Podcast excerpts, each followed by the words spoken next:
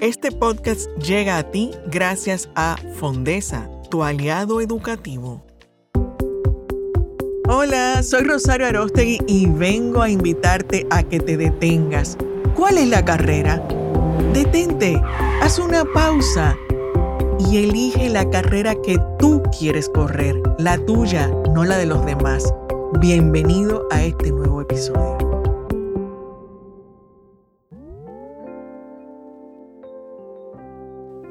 Bienvenidos a este episodio de ¿Cuál es la carrera? Detente, pausa, elige. ¿Qué te vas a poner hoy?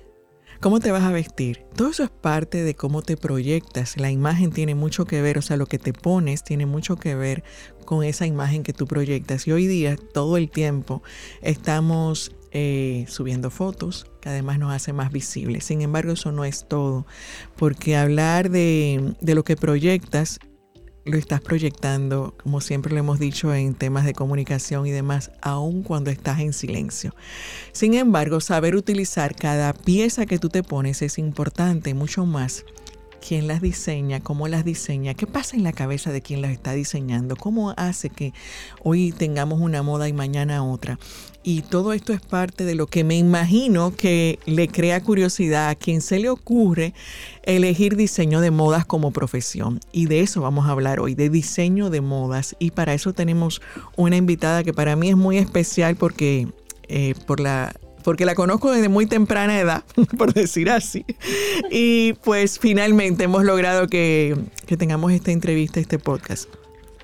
Eh, Ana Redman Marca multidisciplinar de moda femenina, diseñadora de moda y de joyas, es diseñadora dominicana enfocada en la moda que mostró interés en las artes desde muy temprana edad, influenciada por miembros de la familia que tenían afinidad y pasión por las mismas disciplinas. Estudió en Altos de Chabón la Escuela de Diseño y obtuvo su AAS en Bellas Artes, que ella nos va a explicar luego, e Artes e Ilustración, así como en Diseño de Moda. Y bueno, ¿de qué se trata? ¿Qué es eso de la carrera de diseño de modas? Eh, ¿Qué la llevó a, elegir esto como profesión y qué hace hoy día? De eso vamos a hablar hoy con Ana. Bienvenida, Ana. Bienvenida, Ana. Un placer tenerte. Muchas gracias por tenerme. Para mí es un placer estar aquí también. Igual. Pues comencemos por eso. Si yo te diría, defíneme qué es para ti diseño de modas. Para mí personalmente, yo yo no soy una persona que le gusta mucho seguir los trends, de ponerme las cosas porque la gente se la está poniendo. A mí me gusta diseñar. O sea, diseñar es yo hacer una prenda, o sea, algo que tal vez yo no he visto de, una forma diferente, algo que me vaya a sentir a mí eh, diferente a los demás. Es algo muy personal. El diseño de modas es, o sea, tiene, hay mucha gente que le gusta la moda, pero una cosa es diseñar y otra cosa es que de verdad como que te guste y tú seas buen estilista, que te guste seguir las, los trends o, o, lo que está pasando en el momento. Pero yo siento que en mi caso viene más de, de que de verdad me gusta crear algo completamente nuevo que viene de cuando yo creo una colección muchas veces viene de experiencias personales, intereses que he tenido desde hace mucho. Es un trabajo un poco investigativo también. Entonces, eso es lo que yo, yo asimilo como diseñador. Me encanta. es bueno hacer esa, eso que tú, esa diferencia. Una cosa es que me guste estar a la moda, por decirlo de alguna manera, eh, y otra cosa es diseñar la moda, donde tú eres que pones la pauta y eso es interesante de dónde viene esa posibilidad de crear. ¿Y qué te hace a ti tomar la decisión de que esa es la profesión que tú quieres? ¿Cuándo lo decides y, que, y cómo dice, bueno, ya, esto es, definitivamente? Eh, bueno, yo recuerdo que como de tercero de primaria, eh, yo estaba interesada, que dibujaba muñequitas, eh, hacía vestidito con papel, a muñeca también, yo creo, no recuerdo muy bien pero sí, como que desde siempre tuve un interés, no solo por la moda, pero también por el dibujo, la pintura, lo que es eh, el arte en general. Eh, pero yo a medida fui creciendo, como que mi interés se fue enfocando más en, en expresar esa, esa afinidad por las artes, pero por la moda. porque yo siento que, que ese es el medio por el cual yo proyecto lo que yo investigo, lo que yo pienso y lo que yo siento. Y sí, como que a medida fui creciendo, tomé varios cursos también de, de dibujo, pintura, pero también de moda. O sea, fui, todo, fui haciendo las tres cosas como que simultáneamente, pero ya vamos a ir en high school eh, a partir de noveno, eh, hasta que llegué a doceavo grado, ahí ya estaba mucho más decidida. Siempre como que yo siento que yo como que nunca tambaleé con lo que yo quería hacer. Yo siempre, que eso es un, punto a mi favor, porque también como yo llegué a doceavo, veía que muchas amigas mías y compañeros como que decían, yo no sé qué voy a estudiar, yo no sé qué voy a hacer, no sé qué me gusta. Como que siento que en mi caso fue un punto a favor yo desde muy temprana edad saber qué es lo que me gustaba y saber qué es lo que yo quería hacer. Y como, Ana, me causa curiosidad, me encanta la forma en la que describes eh, esta profesión. ¿Cómo sería el día a día de un diseñador de modas? ¿Y qué implica todo esto? Bueno, la verdad que el día a día que yo tengo hoy no es el mismo día a día que yo estaba teniendo hace un año o hace dos años. O sea, eso depende en la etapa que tú te encuentres. Yo ahora mismo me encuentro en un momento que estoy posicionándome. Eh, estuve un tiempo empleada, pero ahora lo que quiero es posicionar mi marca, posicionarme a mí misma como diseñadora. Y bueno, un día a día es que tengo que hacer todo yo tengo que hacer muchísima diligencia, tengo que repartir mis, mi trabajo en, en, en, la, en la parte que es la creativa y la parte que es ejecutar. Porque no es lo mismo, hay un tiempo para crear y para investigar y, dibujar y la musa, que sí o qué, pero después ella sentarse a decir, ok, ¿cómo yo voy a hacer esto? ¿Qué es lo que yo tengo que hacer para poder ejecutar esto? Y por ejemplo, lo que digo del día a día, como que varía mucho, porque, por ejemplo, para un estudiante de modas, eh, no es, o sea, lo que no es lo mismo que para mí ahora. Lo que yo sí puedo decir es que es algo muy demandante y lo digo tanto, tanto en la carrera como en la práctica. Es muy demandante de tiempo. De tiempo y uno tiene que ser muy paciente porque la verdad que como cualquier carrera artística, o cualquier carrera, que casi siempre son carreras que vienen desde una pasión que uno tiene dentro, eh, toman un tiempo para dar los frutos, pero no significa que no va a pasar. Tú has mencionado dos cosas que, que me llaman la atención y quisiera como profundizar un poquito. ¿De dónde viene la musa? ¿Dónde la encuentro? persona que cree, yo no creo personalmente que, yo me, ay no, que yo voy a hacerlo cuando me llegue la inspiración. que si uno se, si, uno se queda ahí esperando que le llegue la inspiración, nunca vas a hacer nada. Tú te tienes que sentar y tienes que empezar a, buscar, por lo menos a, meterte en Pinterest o, o, o, leer un libro o lo que sea de algo que a ti te llame la atención. O sea, una colección o una pieza puede salir de, desde un interés en algo mínimo. Lo que digo es como que tú tienes que llegar a encontrar algo que te interese lo suficiente, cualquier tema, cualquiera, eh, pero que, esa, que, ese, que ese interés vaya creciendo y te lleve a algo más y más grande. El tema puede ser cualquiera mientras tú sepas traducir eh, eso a algo que las demás personas vayan a poder entender.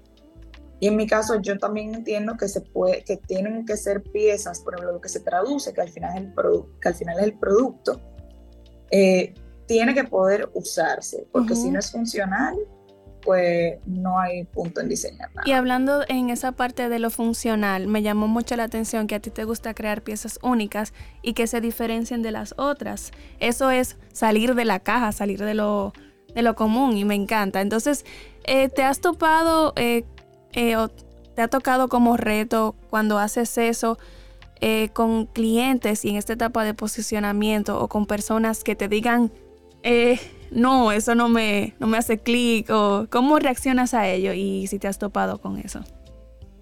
Bueno, no es que tampoco yo he hecho algo tan descabellado que, que alguien me diga de que, ay, no, ¿qué es eso? Yo no me lo pondría, que sí o qué pero siempre hay gente de diferente, como que no todo el mundo va a tener el mismo gusto que tú.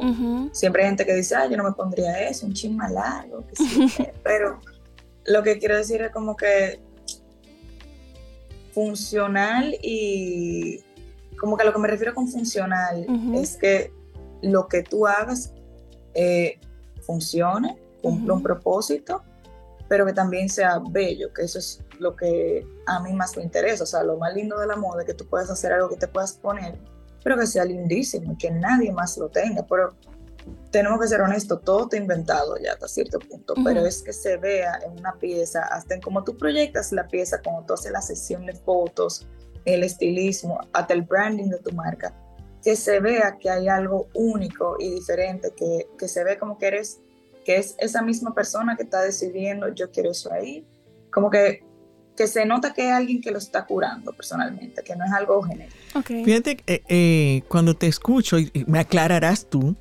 eh, porque yo puedo elegir diseñar la moda, pero puedo elegir diseñar modas, por ejemplo, para que todo el mundo, para crear una, un trend, o sea... Una... Que todo el mundo use una tendencia. Nos pusimos en inglés. Entonces, en ese caso, yo te, cuando tú me dices, yo quiero una pieza única, es una elección tuya decir quizás, y eso no, no, aclárame, que quizás tú digas, yo quiero dedicarme al diseño de modas para diseñarle a cada cliente? Ah, no, no, no. O sea, ¿cuál es tu, ¿cuál es tu enfoque? Cuéntanos. Eh, El enfoque es eh, ready to wear, que no es haciendo piezas a la medida ni únicas para cada persona. Honestamente lo he intentado y no es algo que ni nunca me ha llamado mucho tampoco.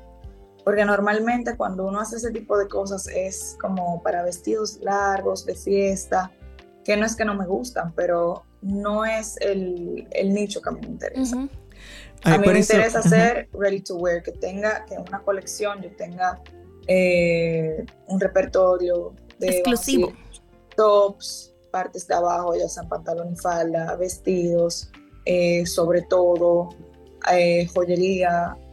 Esas son las piezas que a mí me interesa hacer. Que, y al final, algo, estoy volviendo a algo que dijeron ahorita, que que como que si me he encontrado a gente que, que tal vez no le gusta, no se pusiera algo que yo diseño, algo que yo haga. Y la verdad es que uno no se puede preocupar tampoco tanto, por eso menos que sea que de verdad nadie se pusiera lo tuyo, pero que lo que digo es que no se puede preocupar tanto porque al final tu cliente eh, te va a comprar y te va a encontrar. Ahí va. Tú no quieres que te compre alguien o que sea fiel a ti una persona que de verdad no le gustaría, que no le gustan tus diseños o que se lo pondrían una sola vez y ya, sino tú quieres que te compre gente que de verdad le guste lo que tú estás haciendo. Y créanme que siempre van, va a haber gente que, le guste lo que tú hagas. Definitivamente. Aunque siempre hay que tomar feedback, obviamente. No es diciendo de que, que, no, lo mío es así y punto.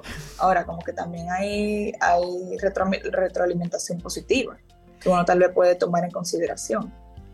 Eh, eh, esa era la segunda parte. Yo te decía, eh, capté dos cosas. Una, bueno, ya te preguntaba de la musa y la otra en cuanto a tu estilo, porque tú dices, con mi marca y estás posicionando tu marca. Entonces, cuando tú estás creando, estás buscando, me imagino yo, comunicar a alguien y te inspiras en ese estilo de cliente, que cuando, que ese es el que va a llegar, él va a llegar y estoy de acuerdo con lo que tú dices. Entonces, háblame de la marca Ana Redman, que busca comunicar, yo sé que funcional, pero es que yo te escuché hablando de mi experiencia, o sea, eh, comunicar una experiencia, una historia, o sea, ¿qué, en, quién, quién es ese, eh, digamos, ese cliente ideal en el que piensas o qué mensajes llevas tú a través de tu, de tu diseño, tu propuesta? Eh, para mí mi cliente ideal y cuando yo diseño, honestamente soy yo misma y puede sonar eh, un poco, no es raro, pero yo no diseño nada que yo no me pusiera. Mi ropa eh, siempre trato de que sea elegante, femenina, cómoda, súper ligera, o sea, no me gusta nada pegado al cuerpo. Eh, cosas que se sientan relajadas, pero que se sientan también diferentes. Y como yo digo diferente, no es que tiene que ser algo, como dijo ahorita, súper descabellado, súper loco, sino como que diferente hasta en la forma que tú la utilizas la pieza y cómo la estilizas.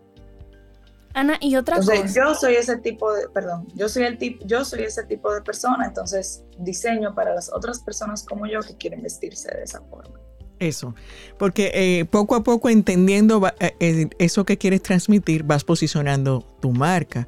Entonces aquí vamos a, combinar porque es parte de lo que a todos les pasa. Si alguien está escuchándonos porque le interesa el diseño de modas, hay dos, dos partes que ver. O que todo, la ruta que te llevó, que que bueno, que tuviste la suerte de no pasar mucho trabajo y que sabías exactamente lo que querías, pero quizás lo que sí te ha costado es definir tu estilo.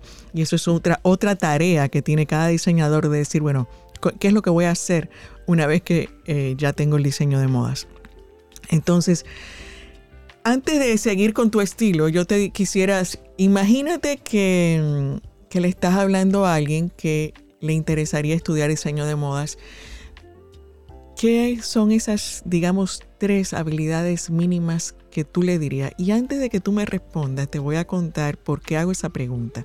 Hace poco yo estaba trabajando con una joven que me, que me decía, yo pensaba que lo mío era diseño de modas, pero ya no.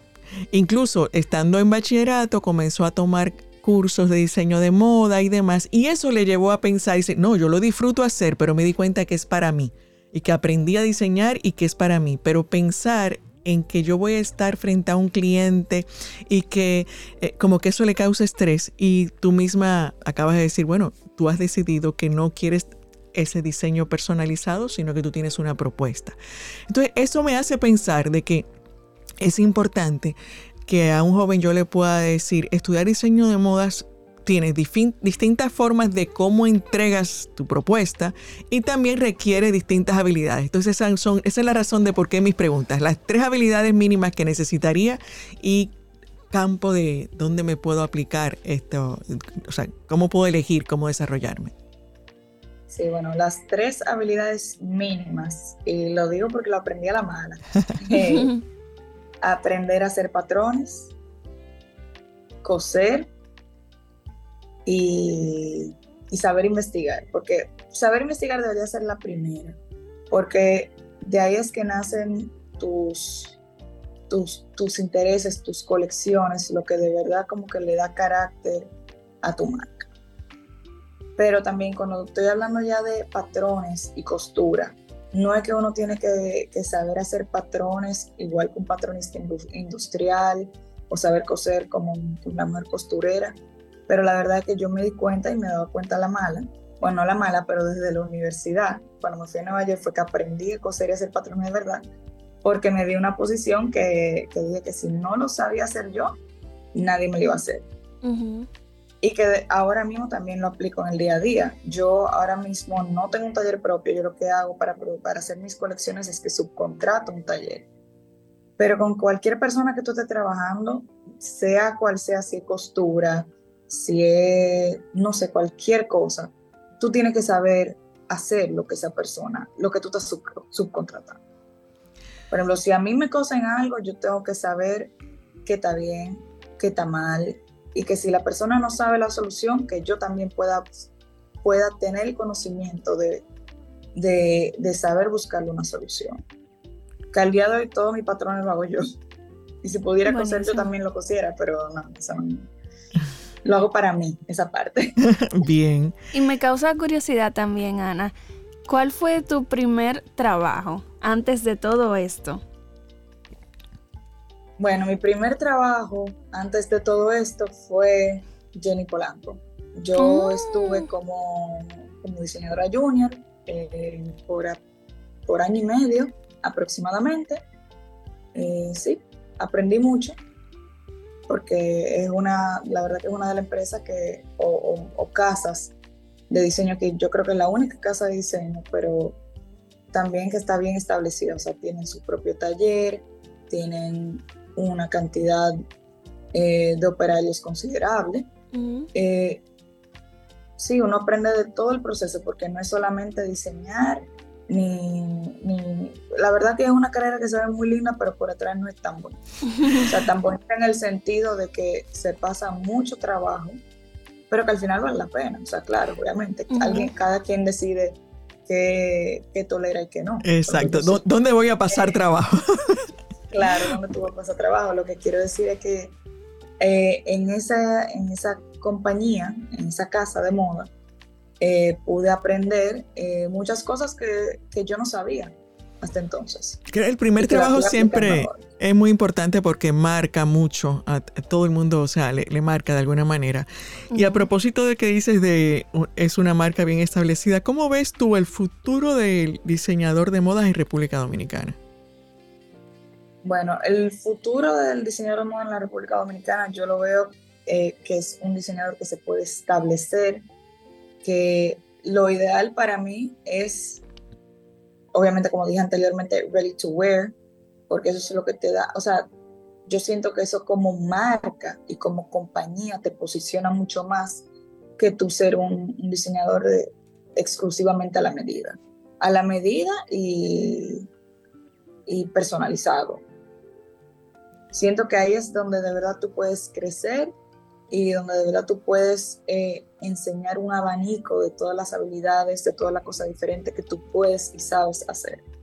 Pero siento que aquí hay mucha gente que es muy buena y que, que tienen la capacidad de, de, volverse algo grande, algo, algo muy interesante. ¿Tú te visualizas así como teniendo toda una línea marca Anna Redman? Sí, definitivamente. y bueno, yo hago la pregunta porque me llaman. Si no, no, no estuviera pasando el trabajo. no, porque de repente tú te quieres concentrar solo en una pieza. Por ejemplo, yo he visto que se concentran, no, yo solo zapatos, yo solo aquellos, y me llama la atención y vamos a hablar de cómo llegas a. He visto unas prendas preciosas. prendas. sí. ¿Cómo llegas ahí? ¿Qué tan fácil se hace? O sea, eso tú lo puedes, eh, lo diseñas y lo elaboras aquí, lo supervisas aquí, o sea, eh, República Dominicana. ¿Cómo, ¿Cómo, es el proceso? O sea, ¿qué, necesitas para poder diseñar y entregar esta, esas prendas aquí? Pero estamos hablando de prendas de ropa, prendas de vestir o, prendas de ah. joyería, porque son prendas, muy accesorios, accesorios, los aretes. sí, los aretes, buenísimo, porque ah, estamos hablando de sí, claro, claro, la joyería. Esa es la que más brega dado. Ah, ¿Y por qué? Sí. Eh, porque la verdad que aquí no hay, no hay mucha mano de obra que haga joyería y si la hay, muchos de ellos no son muy responsables mm. o te brindan materiales de calidad mm. y hay que estar supervisando mucho el trabajo dependiendo de la pieza. Pero se consigue, se puede hacer. Yo soy testigo. Eso aquí en República Dominicana es el caso. Sí, la verdad que todo se puede hacer, pero que al final, y lo voy a decir muy plain, brega con gente no es fácil. Como tú tienes que que otra persona tenga que ejecutar tu diseño es un poco difícil y es un proceso. Y que lo haga bien. Entonces, porque una cosa entonces que me pasa mucho que, ah, que la muestra, podemos, podemos hacer la muestra bella, preciosa y después en la producción se guaya. y hay que oh, hacerlo de nuevo. Que yo estoy en ese proceso ahora mismo, una producción de aretes que yo hice, la muestra bellísima para las fotos, pero él duró entonces el doble del tiempo que me prometió para entregarme la producción y cuando me la entrega, mal. Oh, wow. O sea que ya esa es parte de la respuesta que venía, los retos que tiene un diseñador, o sea, y más un diseñador en accesorios, eh, como estamos hablando ahora, joyería específicamente. Es más difícil esa parte, lo digo porque es algo más minucioso y es que conlleva materiales mucho más costosos. Pero al final, el principio de lo que estoy diciendo es el mismo. O sea, tú tienes a una persona eh, que, es, que es la que está encargada de ejecutar tu diseño o lo que sea. Lo que sea que tú le pase que la persona tenga que ejecutar. Uno tiene que estar muy encima de todo y saber que siempre probablemente no siempre, siempre, pero muchas veces hay algo que puede salir mal. Bueno, yo creo que eso pasa en todos los procesos. Ahora, tú estás hablando de algo que yo es lo que quiero como puntualizar, porque al escucharte decir, es tu creación, que está en tu cabeza bien claro. Tú lo diseñas, yo sé que sí, que en base a uno, digamos, los planos que les entrega de cómo debe de quedar, pero ese, ese que, que quede como tú, que lo estás creando en tu mente, ese, ese entiendo que es el gran reto, de que se pueda hacer y con la terminación que tú quieres entregar. Es un reto y por eso mencioné la parte de que hay que saber hacer, por lo menos en la parte de la ropa, saber hacer patrones. Porque si yo hago mi patrón, pues yo ahí ya hice el 50% del trabajo que podía salir mal, ya lo evité. Porque si yo hago mi patrón y, lo pruebo y sé que está bien, cuando yo se lo le dé a la otra persona, el problema o el inconveniente que puede haber es ya de ejecución de costura, pero digamos, si yo soy una persona que no sé o no me interesa hacer mis patrones, no me interesa involucrarme en el, en el proceso de ejecución en absoluto. Imagínate que yo dibujo una blusita y se la doy a alguien para que lo haga. Eso muy difícilmente va a salir como está en tu cabeza. Por más bien que tú lo dibujes, es que es que no, no va a salir. Por eso yo digo que es muy importante estar súper eh, sumergido en el proceso. Eh, que si tú puedes hacer cosas tú, hazla tú. Claro, hay un punto que yo a veces digo, conchole, yo tengo que poder delegar algunas cosas porque no todo lo puedo hacer yo. Me imagino que eso lo lograrás poco a poco en la medida que siga desarrollando. Tu, eh, pero ahí, esa parte desarrollando tu sello propio, que vayas logrando que, tengas tu equipo poco a poco, lo, sé que lo lograrás. Ahora, yo quisiera dos preguntas para ir cerrando. Una, estás, eh, mencionaste de producir, eh, eh, cuando creas una colección y demás. No sé por qué me hiciste pensar en que cada colección es como una historia que contar. Entonces, ¿cómo tú buscas o decides qué historia vas a contar con esa pieza, con esa colección. O sea, no es, no es que yo sé que ya dijiste que la inspiración llega cuando comienzas a trabajar, pero alguna pregunta o algún tema, tú decides, con esto voy. Entonces, digamos que tu próxima colección o creación, ¿de dónde viene? Bueno, no voy a decir la próxima de dónde viene, pero normalmente, eh, que es un tema recurrente en mis inspiraciones, es mis recuerdos, eh, mis memorias, como yo las asimilo al día de hoy. Es como un trabajo retrospectivo lo que yo hago muchas veces.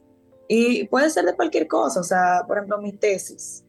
Yo la trabajé, mi tesis en Parsons, la trabajé sobre lugares que yo no podía visitar, que eso viene de la memoria, cuáles eran esos lugares que yo no podía visitar, la casa de mis bisabuelos, eh, de mis abuelos, entonces, trabajando de, cosas que, son bastante personales, pero que, al final cuando tú las trabajas y las, transformas, eh, se ve algo eh, interesante, o sea, o no, o no, o algo que tal vez no sabe que pum, que yo voy a hacer una prenda con el eso lleva toda una historia. De mi abuela así mismo, pero lo que estoy diciendo como que es por ahí es que empieza el proceso y por ahí yo voy encontrando cosas que me, llaman, que me llaman la atención. Por ejemplo, en ese, en ese mismo proyecto, eh, en que yo me inspiré entonces puntualmente para hacer las prendas de vestir. Yo veía fotos de, de, que pasa, de cosas que pasaron en esa casa, como una documentación. Yo hice como que cosas que pasaron en esa casa antes de yo nacer, durante mi tiempo ahí y luego de ahí, cómo están ahora. Entonces, en esas fotos yo veía cómo se vestían mis abuelas y mis abuelos, eh, mis, familiares, eh, que si eran fotos del 80, pues había mucha moda de los 80. Mm. Eh, cogía piezas de ahí y por ahí uno se va, o sea, es muy largo y complicado y todos esos procesos son bien personales de cómo uno llega al, al producto final, el producto final ya siendo la colección, pero en, en mi caso el tema recurrente de la memoria. Muy bonito lo que cuentas, porque eh, me, o sea, no sé, mientras lo hablaba, me visualizaba que haces un viaje a tu interior, memorias y desde dentro, y tú desde el, al comenzar la entrevista decías una de las cosas que te, que te inspiraban o provocaban era que te querías elegir piezas que ponerte que fueran tuyas, que hablaran de ti. Eh, que no fuera lo que todo el mundo usa porque está de moda. Entonces, eh, creo que es muy bonito ahora escuchar que, que realmente viene de ti, pero de ti muy, muy auténtico, muy, muy de dentro. Y es una, hace que, que quiere decir que en cada pieza podemos conocer algo de Agna. Gracias por estar aquí. Por último, quisiera que le dieras un mensaje a los jóvenes. A los jóvenes, y bueno, como hemos eh, eh, dicho a otros, si estuvieras con Anna Redman de 18 años por ahí, cuando ya está terminando el colegio y se va a la universidad, ¿qué le dirías? Que nunca se va a arrepentir de lo que le dio, en verdad me siento igual de segura que en ese momento de, de, lo que elegí, que hice la mejor decisión, que hay momentos que uno se frustra y dice, concho, yo debía haber estudiado otra cosa, ¿para qué pasa tanta lucha? Pero el mensaje que yo tengo es que, y no solo para, para mi, mi yo del pasado, sino para las personas que estén interesadas en estudiar arte en general, no solo mundo. Eh, es una carrera difícil, conlleva mucho sacrificio, eh, tanto económico como, pero más que nada personal. O sea, porque es una carrera muy demandante. por ejemplo, anoche, yo, yo, yo, no dormí anoche, yo me dormí a las 5 de la mañana de hoy, para que entiendan. Ay, mi madre. Eh, es, es muy demandante, uno tiene que trabajar mucho, pero al final, si uno le gusta, uno lo disfruta. Y yo no me arrepiento de nada. Eh, o sea que si de verdad les gusta, inténtenlo. Más adelante, si no les gusta, se darán cuenta, pero el que, el que de verdad está muy seguro de lo que quiere, por lo menos en ese momento, vale la pena intentarlo. Buenísimo. ¿Y dónde vamos a encontrar tus piezas, sea de ropa, piezas? ¿Tienes alguna web, Instagram? ¿Dónde, te encontramos? Eh, ahora mismo estoy en Instagram como Ana Redman Pablo. Ese es el Instagram de mi marca. Y mi webpage que es www.anaredmanpablo.com. Buenísimo. encontrar todas las piezas que tengo disponibles. Bien, pues ya saben, ahí nos vemos. Muchísimas gracias, Ana. Eh, Muchísimas gracias. Un placer tenerte por aquí.